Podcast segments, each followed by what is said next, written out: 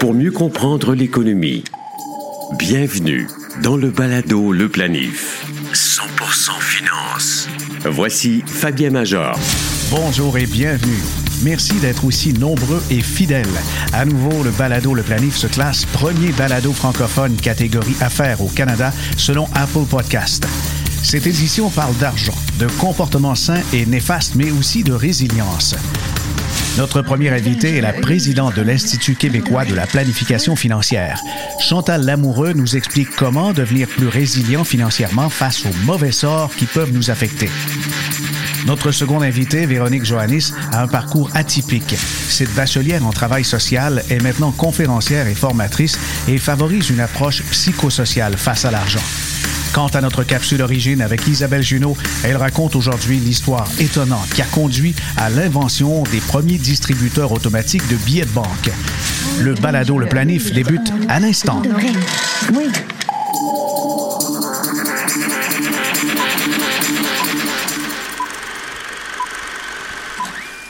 Aujourd'hui, quand on a besoin d'argent comptant, le premier réflexe est de chercher un guichet automatique à proximité. Il y a plus de 50 ans, le 27 juin 1967, à Enfield, au nord de Londres, la banque Barclays révolutionnait la manière de servir ses clients avec le premier ATM. L'acronyme signifie Automatic Teller Machine ou caissière automatisée. Comme plusieurs inventions, le guichet automatique est né d'une frustration. John Shepard Barron était directeur de l'imprimerie anglaise de billets de banque de la rue. Un samedi matin, il se buta à la porte close de sa succursale bancaire. Incapable de changer un chèque, il retourna chez lui et chercha une solution. L'éclair de génie lui vint alors qu'il relaxait dans sa baignoire. Il avoua s'être inspiré des distributrices de tablettes de chocolat. Le premier retrait a été fait par le comédien britannique Reg Varney. Il a retiré 10 livres sterling, soit le maximum autorisé à l'époque.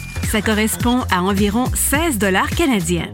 Le tout premier distributeur de billets de banque canadien destiné aux clients a été activé en 1969 par la CIBC. Pour le faire fonctionner, ça prenait une clé, une carte de plastique et un code secret. L'objectif recherché était de diminuer les files d'attente lors des heures les plus achalandées et surtout de permettre un accès aux clients en dehors des heures d'ouverture habituelles des banques.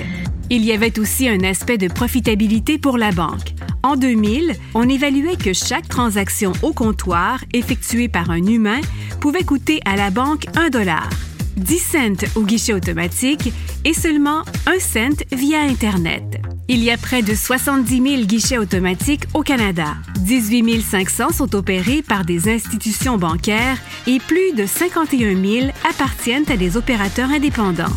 18% des Canadiens s'en servent pour effectuer quasiment toutes leurs opérations bancaires, y compris le paiement de leurs factures. Ce nombre est en diminution constante, car de plus en plus de transactions se font par le biais d'un téléphone intelligent, y compris les dépôts de chèques et virements interbancaires. Connaître chaque matin l'essentiel des nouvelles pour commencer la journée, c'est ce que propose InfoBref. InfoBref vous envoie gratuitement chaque jour une infolettre qui résume l'actualité et se lit en cinq minutes. InfoBref est aussi disponible sous la forme d'un balado quotidien. Essayez l'infolettre ou encore le balado à infobref.com. Planifiez mieux avec le balado Le Planif. Chantal Lamoureux est présidente de l'IQPF, l'Institut québécois de la planification financière. Bonjour Chantal. Bonjour Fabien. Très content de, t'entendre pour la première fois au balado Le Planif.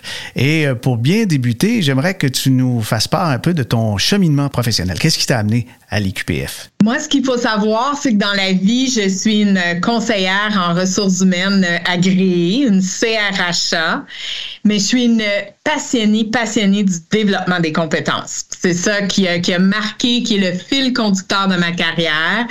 Euh, j'ai fait la moitié de ma carrière dans des institutions financières, dans des très, très beaux projets de développement. Et euh, ce, qui est, ce qui est drôle, c'est que au tout début de ma carrière, j'ai travaillé sur un projet pour créer la toute première cohorte de planificateurs financiers pour une institution financière là, que je n'aimerais pas, mais une de celles qui est au Canada. Donc, bien des années plus tard, je reviens à la planification financière, mais surtout du point de vue du développement des compétences. la mission m'interpelle de faire connaître la planification financière, la faire évoluer aussi, favoriser l'accès à la planification financière, permettre aux gens de développer leurs compétences. Donc, euh, très heureuse euh, d'être de nouveau dans ce monde-là. Un aspect important de l'IQPF, en plus de la formation continue, la formation générale des planificateurs financiers au Québec, il y a aussi des études vous participez à des études et de plus en plus, ce sont des études pan-canadiennes et il y en a une précise qui a attiré mon attention, qui se fait régulièrement, c'est sur la résilience financière. D'abord, qu'est-ce que c'est que la résilience financière? La résilience financière euh, est définie selon l'Institut pour la résilience financière, qui est un OBNL canadien indépendant, euh, qui fait des recherches là-dessus depuis 2017. Donc, euh, l'Institut pour la résilience financière a défini ce concept-là comme étant la capacité de faire face à ses obligations financières, d'être capable de payer son hypothèque, son loyer, ses cartes de crédit, malgré plein d'imprévus qui sont hors de leur contrôle. Donc, malgré l'inflation, malgré la récession, un licenciement, la maladie, d'être capable quand même de faire face et de continuer à travailler pour atteindre ses objectifs financiers. OK. Alors là, il y a un petit, euh, une petite coche au-dessus de la littératie financière. Ça veut dire qu'en plus de comprendre, on a des comportements qui nous aident à éviter des fois des, des, crises. Puis quand on regarde les, les, statistiques liées aux séparations dans le couple, quand on regarde les, les statistiques mm. des fois qui reflètent une partie de la misère perceptible dans la population, il y a une dégradation de la situation euh, financière, familiale et même d'entreprise commerciale. Et de ce côté-là, donc la résilience, c'est une mesure qu'on va commencer à entendre de plus en plus parler, tu crois? Ah, définitivement, je pense que c'est un concept euh, intéressant. Oui, c'est bien que les gens euh, augmentent leurs connaissances, mais euh, je pense qu'on veut le faire pour pour un objectif précis, pour pour une meilleure santé financière, puis même une meilleure santé physique et mentale. le stress financier peut nous empêcher de dormir, peut faire en sorte qu'on se rend jusqu'à la maladie, malheureusement. Donc, comment on peut rester bien, puis encore une fois dans un contexte où on ne contrôle pas tout.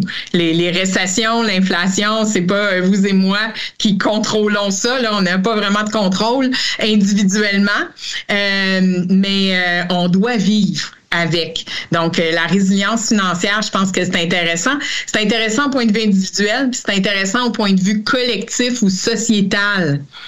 Parce qu'une société où il y a le plus de personnes qui sont résilientes financièrement, c'est sûr que ça a de l'impact sur l'économie de toute cette société-là. Immédiatement, je pense au rôle du planificateur financier. Il y en a plusieurs rôles, mais un de ceux-là, c'est certes l'éducation financière.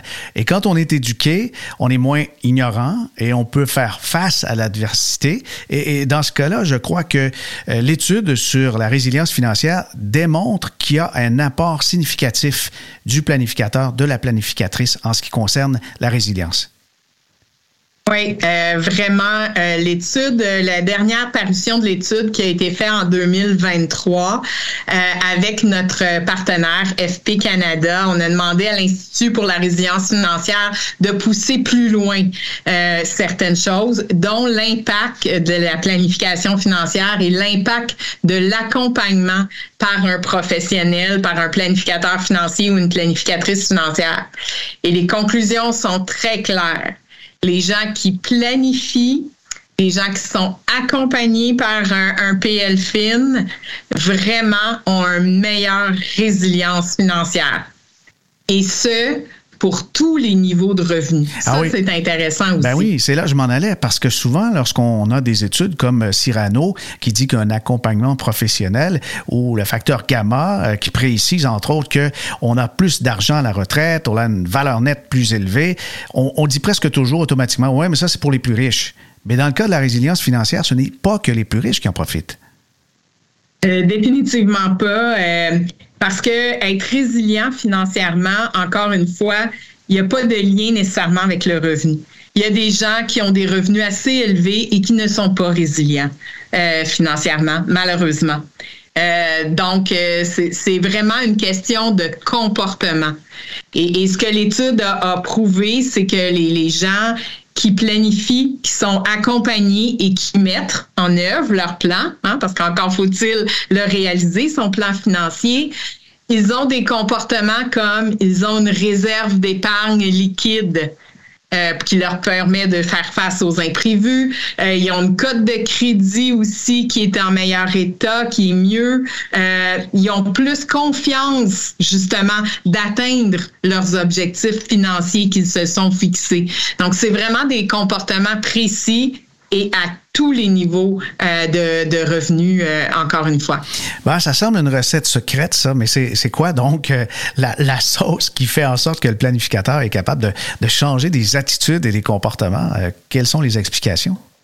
Euh, je pense que la, planification euh, financière, moi je le dis souvent, hein, euh, on fait des plans, vous faites des plans personnalisés, vous apportez des solutions pour une situation, un contexte, un objectif précis. Donc c'est pas une recette pour tout le monde.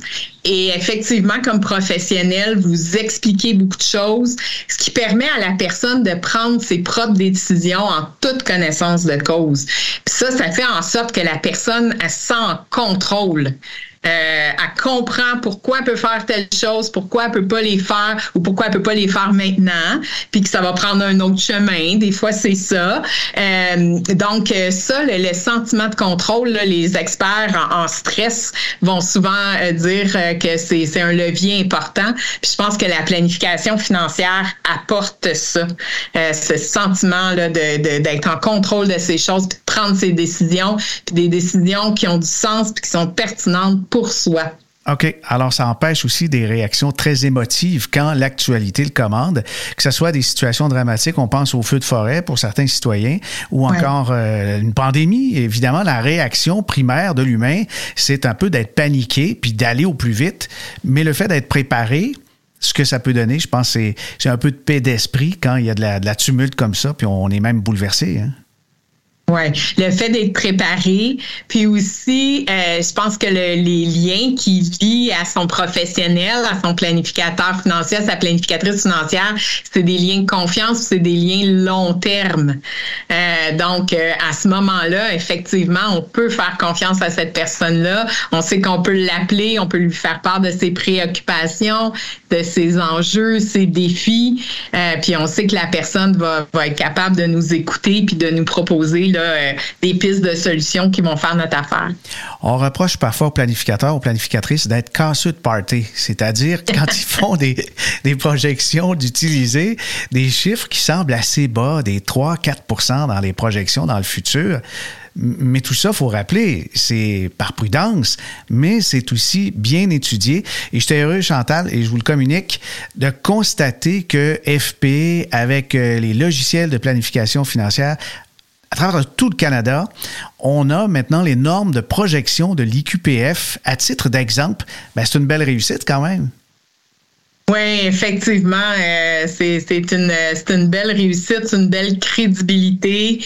Euh, les experts euh, de l'IQPF, les experts d'SP Canada travaillent maintenant de concert ensemble pour, pour offrir ces normes d'hypothèses de projection-là à chaque année. Ils sont de plus en plus utilisés, ça fait leur preuve.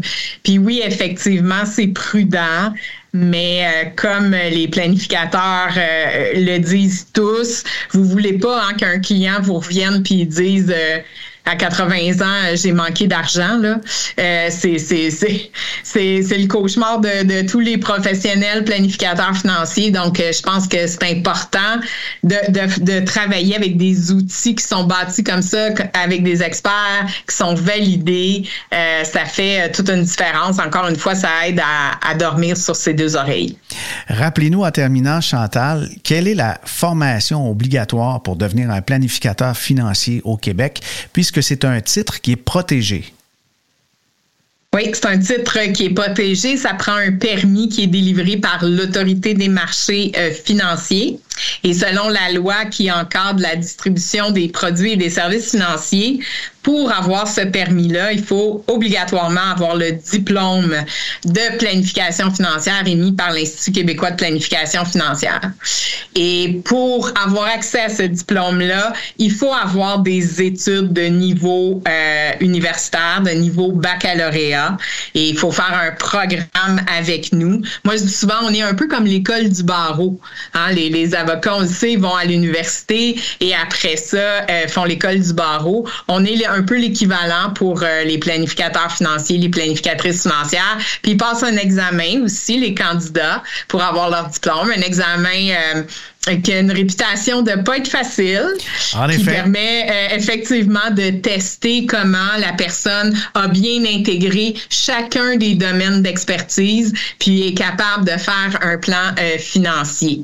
Puis après ça, ben il y a des exigences de formation continue parce que les choses bougent, euh, il, y a, y, a, des choses nouvelles et, et il y a des besoins nouveaux de la part des clients. Donc c'est important qu'à tous les années, les planificateurs financiers continue à acquérir des nouvelles connaissances puis continuer à se développer. Donc, quelqu'un qui porte le titre de PLFIN, il vient un gage de qualité au niveau euh, des compétences. Puis je pense qu'après, c'est une question de trouver la personne avec qui on se sent bien, euh, qu'on a un bon fit, qu'on développe la relation de confiance. Mais il faut, faut se dire qu'ils ont, avant d'arriver là, ils ont passé tout un processus très rigoureux. Oui, je confirme. Et aussi, le fait de passer un certificat universitaire en planification financière, ça, ça n'exclut pas le fait qu'on doit faire le parcours quand même, l'accompagnement euh, comme l'école du barreau. Là. Effectivement, effectivement, parce que à l'université, c'est très bien les connaissances qu'on va acquérir, mais on acquérit des connaissances euh, un peu en silo, hein, en fiscalité, en assurance, sur euh, les aspects légaux, etc. Nous, ce qu'on vient apporter comme valeur ajoutée, et c'est la valeur ajoutée du planificateur financier, c'est vraiment l'intégration. Comment on va intégrer tout ça pour créer de la valeur pour le client, pour l'aider à atteindre ses objectifs euh, financiers. Et ça, c'est une méthode qui a été développée depuis plus de 30 ans, l'Institut québécois de planification financière, et, et qui, ferait vraiment euh, la renommée euh, du Québec euh, au point de vue international à ce niveau-là. Oui, on m'a dit qu'en Amérique du Nord, d'ailleurs, c'est peut-être la formation la plus rigoureuse qu'on peut trouver. En comptant tous les États américains, les provinces canadiennes, ben, c'est tout à, à l'honneur de l'IQPF. En passant, pour trouver votre planificateur, planificatrice, j'invite les gens à aller sur le site iqpf.org et il y a un moteur de recherche qui permet de fonctionner par votre code postal et vous allez trouver quelqu'un dans vos parages qui sera prêt à vous accompagner et comme ça couvrir les sept champs de compétences et vous inciter, on l'espère, et vous conduire vers la résilience financière. Vous avez des idées de sujets de planification financière à nous suggérer ou des invités à nous recommander? Faites-nous parvenir vos suggestions. Écrivez-nous fm à fabienmajor.com. Véronique Joannis est conférencière et formatrice. Elle se démarque comme pionnière au Québec en mettant en lumière l'importance d'adapter une approche psychosociale de l'argent. Ouais, on parle d'argent et vous savez, ça me fascine l'aspect psychologique et comportemental, notre relation avec euh, l'argent. Bonjour Véronique, bienvenue. Bonjour Fabien, merci pour l'invitation. Eh bien, écoute, je pouvais pas passer à côté. Quand j'ai vu justement euh, euh, ta, ta, description, ta bio sur LinkedIn, je me suis dit, waouh, faut l'inviter parce que trop peu de gens parlent de notre relation avec l'argent qui parfois peut être malsaine. Et euh, raconte-nous un peu ton, ton cheminement. comment en, es-tu venu à faire des conférences puis formatrice de, de ce côté? En fait, ça remonte à plusieurs années. Euh, J'étais intervenante à l'ACEF. Les ACEF, c'est des associations coopératives d'économie familiale où est-ce que je donnais des cours sur le budget puis euh, de la sensibilisation sur endettement. J'ai développé la conférence Couple et argent.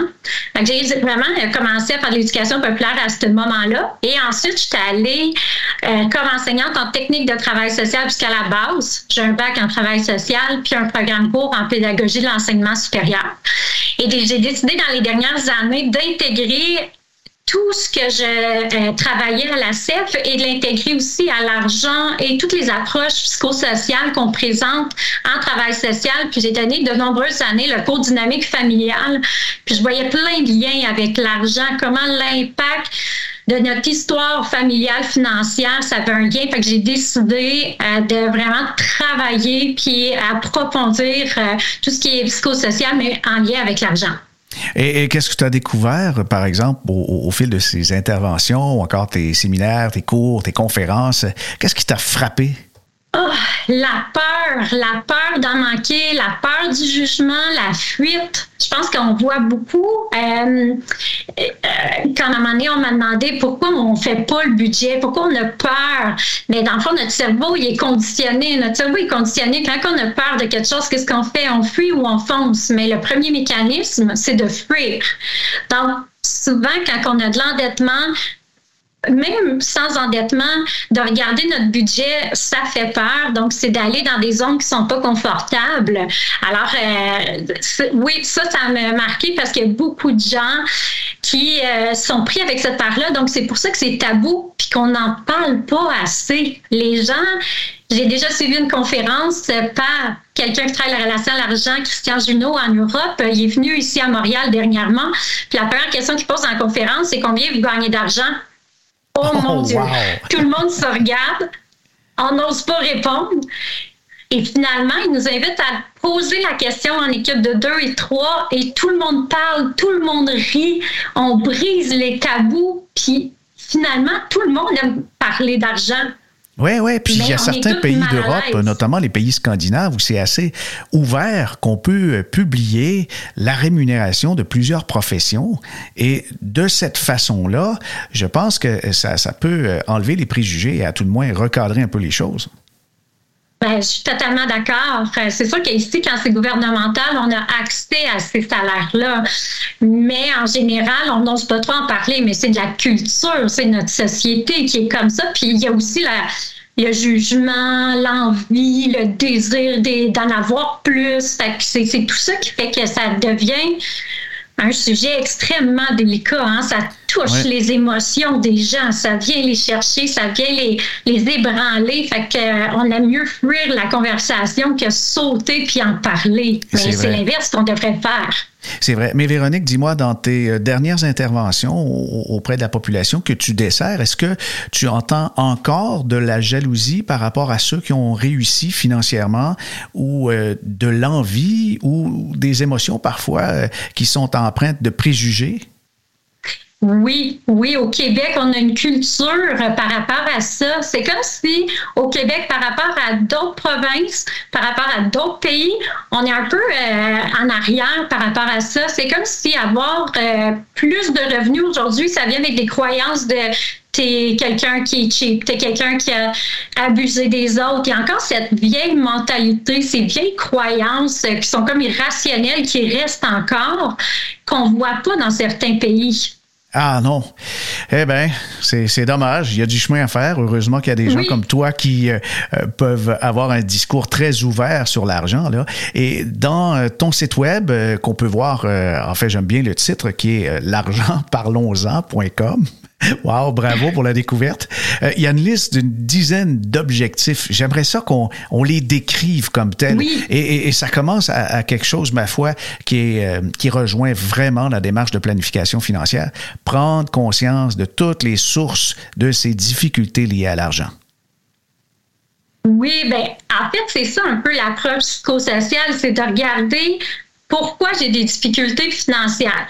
Puis moi, ce que j'explique je, aux gens avec, une approche, avec mon approche, c'est qu'il y a cinq grandes sphères. La première, au niveau de ma personne, est-ce que j'ai des difficultés au niveau dans euh, mes traits de personnalité? Est-ce que je suis très organisée? Si oui, ça, ça va aider mes finances.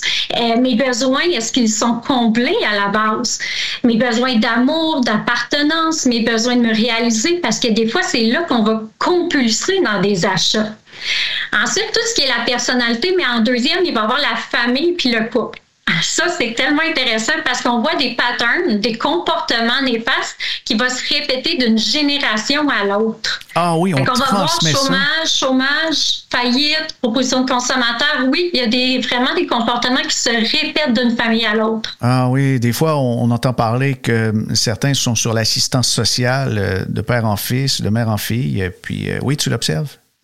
Oui, on, le voit. Puis à chaque fois que les gens jouent le sujet de la dynamique familiale, Ah oui, mes parents m'ont jamais parlé d'argent. Fait que moi aussi, je suis endettée. Puis il a fallu comme souvent, il faut un événement majeur, il faut comme une crise pour un changement. Fait que les gens, c'est quand ils se rendent au maximum, ils font bon, là, il faut que j'apprenne à faire mes finances, ça n'a pas bon sens, j'ai fait une proposition de consommateur, j'ai fait la faillite. Fait que là, c'est ce moment-là. Mais sinon, on voit beaucoup de patterns familiaux au travers des comportements financiers. Fait que ça, là, c'est un bijou, c'est vraiment intéressant à analyser. Sinon, dans les comportements qu'on peut regarder dans le couple, on va voir qu'il y en a qui vont être plus euh, qui va être beaucoup plus axé dans les dépenses. Puis l'autre est plus rationnel, puis il va être plus, euh, elle va faire plus attention, mais ça va augmenter mes comportements. Plus que l'autre dépense, plus que je vais être inquiète, fait que je vais être restreinte davantage. Fait que des fois, le, le couple, la dynamique de couple va influencer ma dynamique face à l'argent. Oh, wow! Comme c'est intéressant. Et si on défile ensuite euh, dans les objectifs, le deuxième, tu parles de jeter un regard critique. Qu'est-ce que ça signifie? jeter un regard critique, c'est de prendre conscience, hein, c'est de se regarder soi, son rapport à l'argent, ses finances. Ben, oui, on a une dynamique familiale, oui, on a une histoire, mais à un moment donné, c'est de prendre, prendre sur soi puis de dire, OK, ben, il est où mon pouvoir maintenant? Voilà. Il y a eu ça dans ma famille, il y a eu des difficultés, mais moi, qu'est-ce que je fais aujourd'hui maintenant pour avoir l'autonomie financière, pour la liberté financière, pour améliorer juste mes finances? ben, c'est de regarder c'est quoi mes comportements donc de consommation, c'est quoi les comment je compte mes besoins au quotidien. Donc c'est vraiment de retourner à sa relation à l'argent puis de regarder soi au travers de notre euh, nos compulsions. OK. Et puis après ça, ben le troisième point, c'est de se repositionner. Ben oui, parce que là, on a beau faire une prise de conscience, puis là, il faut passer à l'action.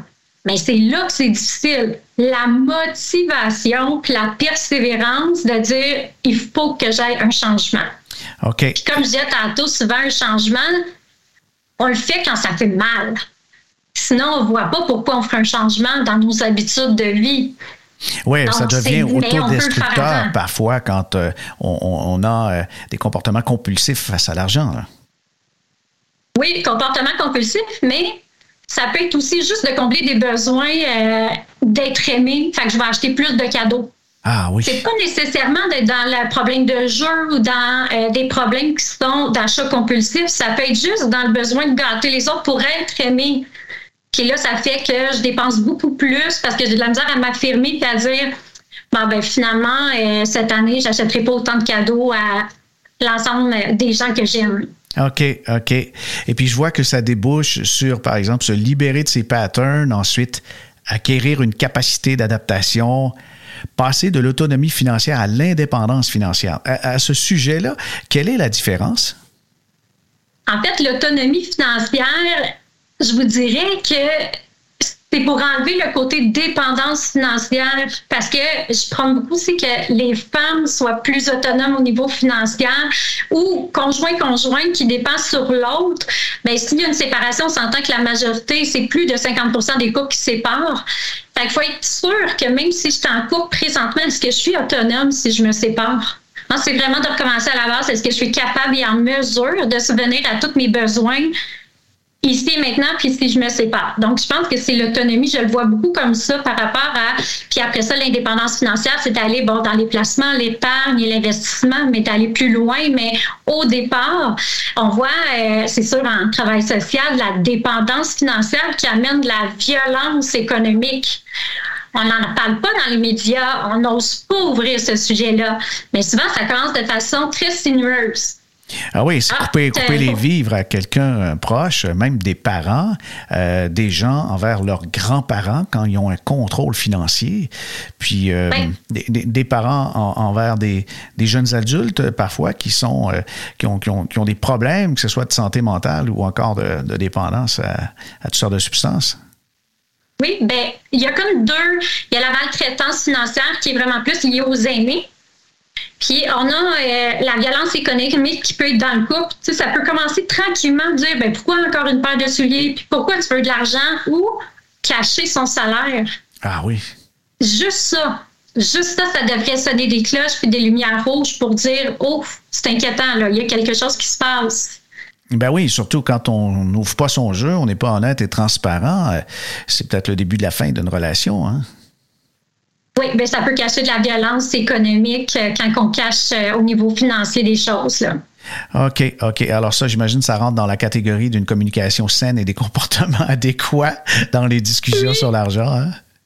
Oui, oui, oui. Puis communication saine, comportement adéquat, ça peut être euh, juste d'en parler à nos enfants. Moi-même, j'ai fait de l'expérience avec mes deux filles, avec mes deux cocottes, de dire l'argent pour toi, c'est quoi? Qu'est-ce que ça veut dire l'argent? Oh! Fait juste cette question-là, ça permet de dire, hey, en famille, pendant qu'on soupe, là, nous autres, on faisait une petite fondue, on soupait, puis c'est comme, OK, on ouvre le sujet, mais c'est pas obligé de parler de dette, on n'est pas obligé de parler de salaire. On peut ouvrir sur plein d'autres sujets qui sont en lien avec l'argent. Mm On peut y aller en douceur. Ah oui, on peut, on peut y aller en douceur, mais euh, je suis curieux de t'entendre aussi des fois sur des, des, sujets très précis. Si c'est pas avec les enfants, c'est avec euh, ceux qui nous entourent pour essayer de voir euh, qu'est-ce qui est à l'origine de l'anxiété? Pourquoi des gens sont anxieux face à l'argent? Bien, première chose, il y a le stress financier, puis il y a l'anxiété financière qu'on mêle tout le temps comme concept. Hein, à la base, stress financier, c'est dans le quotidien ici, maintenant, d'avoir de la misère à payer son loyer. Puis l'anxiété financière, c'est dire Oh, pour ma retraite, oh, les études des enfants. Fait que c'est l'anticipation à plus tard. Mais c'est sûr que ça vient avec le fait que c'est des peurs. Des peurs d'en manquer d'argent en même temps, en ce moment, avec l'inflation actuelle, la moyenne au Québec là, est de 36 200 pour les femmes de salaire annuel et les hommes 44 000. Fait qu'il y a comme une anxiété qui est normale avec la société qui vient vraiment d'augmenter toute l'inflation présente. Mais en même temps, des fois, c'est des traits de personnalité c'est des gens qui vont être plus de type anxieux, anxieuse, qui vont euh, compulser plus ou qui vont euh, vraiment focuser sur l'argent davantage. D'accord. Pour avoir un contrôle. Est-ce qu'en vieillissant, c'est, normal d'être plus insécure face à l'argent? Parce qu'il me semble, quand on, on regarde, par exemple, des parents, des grands-parents dépasser les 70 ans, il me semble que des fois, ils tiennent beaucoup d'argent dans leur compte chèque, euh, des, des dizaines de milliers de dollars.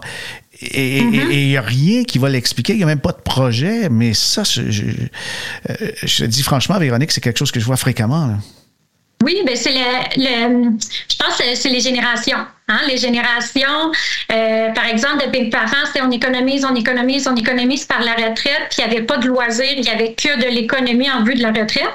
Puis aujourd'hui, certaines générations sont plus dans le ici maintenant. Fait que moi, je pense que les aînés étaient dans une, un besoin de sécurité, un besoin de s'assurer d'avoir de la sécurité à long terme au, détriment de dire, même s'il me reste 5-10 ans, je la dépense pas, mais ça les rassure. ça diminue leur anxiété. Mais ils ont moins de loisirs. c'est comme si chaque génération, c'est plus et c'est moins. OK, Véronique, euh, c'est la question des questions. oh non! c'est quoi un rapport sain avec l'argent? Oui, c'est une bonne question.